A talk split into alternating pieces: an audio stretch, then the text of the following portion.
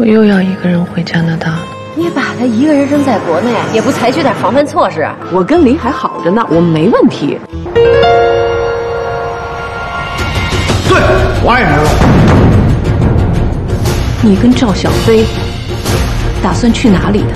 我爸和我妈绝对不会离婚的，你绝对不可能的！你干嘛要去欺负人家小姑娘？他把我一个好好的家弄得七零八落的，谁欺负谁呀？二十年是一种感情，但是两年、两个月、两天，难道就不是感情？吴婷，你只知道赵小飞为你不顾生死，你不知道吴婷也这么做。婷婷，我在这儿！你在，你把一切都毁了。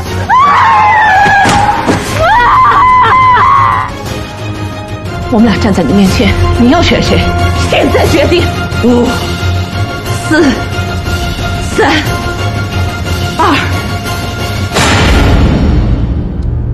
第七十章。岁月总是在不经意中从人们的指尖悄悄地划过，留下的只是慢慢爬上脸的细密的皱纹。和深深的刻在心里的看不见的伤痛。窗外的参天大树，除了松柏以外，已经没有了绿色，只剩下光秃秃的树枝，艰难地抵御着来自北方的强劲寒风。这段日子，对于每个人都不容易。放不下恋情是痛苦的，放不下亲情是痛苦的。无法实现发财梦是痛苦的，无法理解父母情感变化也是痛苦的。李海、吴婷、小飞、黄蓉、英子，每个人都在经历痛苦与折磨，没有人能置身事外。日历就这样在索然无味中艰难地翻过了一页又一页。终于，即将翻到岁末的日子，冬天又来了。站在宽大的落地窗前，吴婷若有所思地看着远处的大海。近来发生的很多事需要他细细的思考，却又经不起细细思考。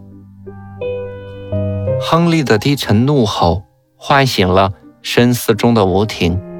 他不解地看着亨利，随着亨利的愤怒目光，吴婷看到远处的海面上呼号着飞来一群南飞的大雁。这是一幅多么熟悉的画面！是的，虽然上一次的画面已经过去一年，但这一切仿佛就在昨天。天冷了，南飞是候鸟不变的真理。自己家的候鸟也要迁徙回家了，但吴婷此时的心境已非往年，没有期盼，没有兴奋，反倒有几许焦虑浮上了心头。这段时间虽是夫妻冷战，但这毕竟是他们共同的家，有着共同的女儿。李海每次都会选择英子在家的时候打来电话，英子接了电话，也总会大声的转述着爸爸的话。这都是为了让在一旁看着电视的吴婷听到。你要不要买什么东西啊？要不要电视连续剧啊？爸爸，你下周就回来了？好啊，给我买点 CD，到时候我在 QQ 上把要买的碟名告诉你哈。啊。对了，你给我妈妈买一套金婚。一旁的吴婷早已听得清清楚楚，她知道她无法拒绝李海回家，可她知道这次相聚是痛苦的，这种痛苦可能超越丈夫出轨对她的伤害。面对面的割裂他们之间每一根连接的神经，这才是最大的痛苦。这一天注定不可逃避，唯有勇敢的面对。第二天，吴婷就把一楼的客房打扫了出来。她知道他们是不可能再同居一室了，这样的生活方式大家都必须适应。他不想让李海住到楼上的客房，他不愿意听到那会勾起他遐想的房间、卫生间哗哗的水声，他更不愿意在半夜听到他那熟悉的鼾声。其实，并不是所有的生活都在欺骗你，生活中还有很多让你振作的消息。吴婷的公司已经完成了注册，第一批葡萄酒代销合同也已经签订，就等着发往中国了。建国来电话说，国内公司的注册工作也已经接近尾声。他在南门最繁华的地段租了一个铺面，装修的图纸正在设计中，这几天就要给吴婷发过来。不过这并不影响加拿大这边发货，因为建国不仅已经找到了存酒的酒窖，而且还和成都几家著名的餐厅签订了进店合同。这就意味着吴婷的事业已经开始。这几天他一直在为成都的北美酒行的开业冥思苦想新的创意。他一定要把琳达和他的先生请到成都来。只有把酒庄的老板请过去，才有噱头。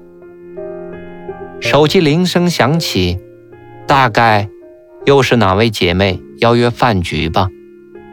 温哥华的女人总会在年末自家候鸟迁徙回家前频繁的聚会，他们笑称这是最后的疯狂。喂，是黄蓉啊，有什么事儿吗？吴婷神情的变化可以看出，吴婷并不想接这个电话。吴姐，我们要回流了。话还没有讲完，话筒里已经传来黄蓉的抽泣声。吴婷皱了皱眉头，真不知道这个女人又发生了什么事。怎么了？你们不就是想出国吗？好不容易出了国，怎么又要回去了呢？回流的意思，就是要放弃移民的身份。娜娜那件事情发生以后，房子也不让租了，刚花了两万多加币改造的房子又要改回来，这可不是简单的事啊！不知道还要花多少钱呢。现在每天不是警察来家里巡视，就是社区义工到家里来找我谈话，说是给我做心灵辅导。如果不是上次吴姐你帮忙。娜娜没有提出什么要求，还主动帮我们在警察局说了好话，那就更无法想象了。但吴姐，你是知道的，要是不出租房子，就我们家卫东那点工资，是绝对供不起房子按揭的。昨天晚上卫东回来跟我说，要我们把房子卖了，然后带着小宝回国去。这里的日子实在是没有办法过了。黄蓉不停说，不停抽泣。吴婷听得出来，黄蓉是真的很难过，她不仅又心软起来。黄蓉啊，你们好不容易才办到移民，怎么能这样轻易放弃呢？是啊，我也不想回去啊。我们还有脸回去吗？才给家人和朋友说了我们在这边如何如何好，又刚买了大房子，结果……那就没有别的办法了。吴婷也不知道该怎么安慰他。吴姐，我给你打电话就是想请你帮我劝劝卫东，他最听你的意见了。他早就告诉我，在温哥华的这些女人里啊，就吴姐最有文化、最有素质。真的，你帮了我们这么多忙，卫东经常告诉我说，认识你就是幸运，能同居到加拿大就是我们的缘分呐。好吧，我试试。不过主意啊，还是你们自己拿。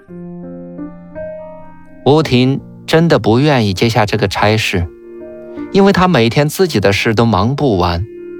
但她知道，如果不答应黄蓉，那黄蓉一定会磨死她的。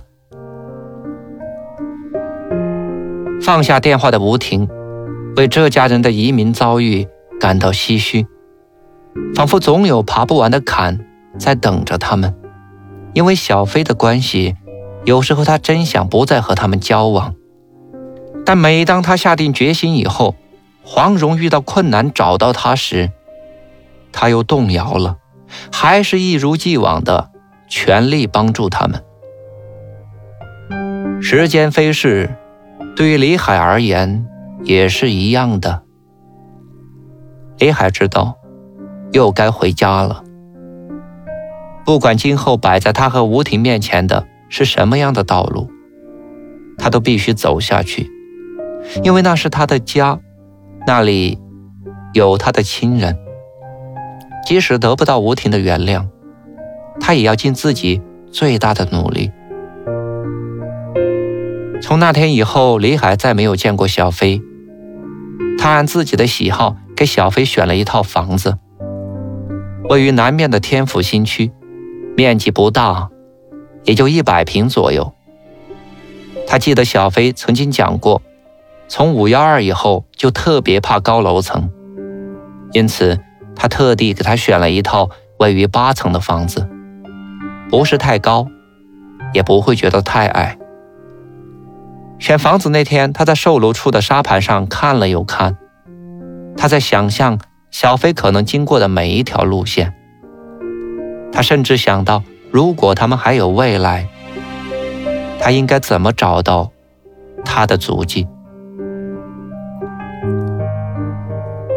当时为了西藏行，他留下了小飞的身份证复印件，选好了房子，带小飞签好了协议。一次性付完了房款，李海办完这些事情后，让小刘找到小飞，把合同交给了他。接下来的几天里，他一直在等着小飞的电话，在他的心里早已勾勒出好几种对话的内容。几天以后，小飞打来电话，里面没有声音。唯有低声的抽泣，瞬间，所有高筑的心理堤防全部随着哭声坍塌。十几天后，他接到一封快件，没有一个字，唯有那份合同，原样寄回。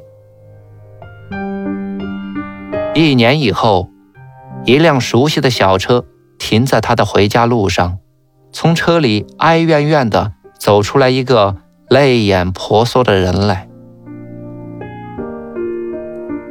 以上这一切都是幻想，这一切都没有出现，没有电话，没有哭泣，没有哀怨，仿佛一切都没有发生过似的。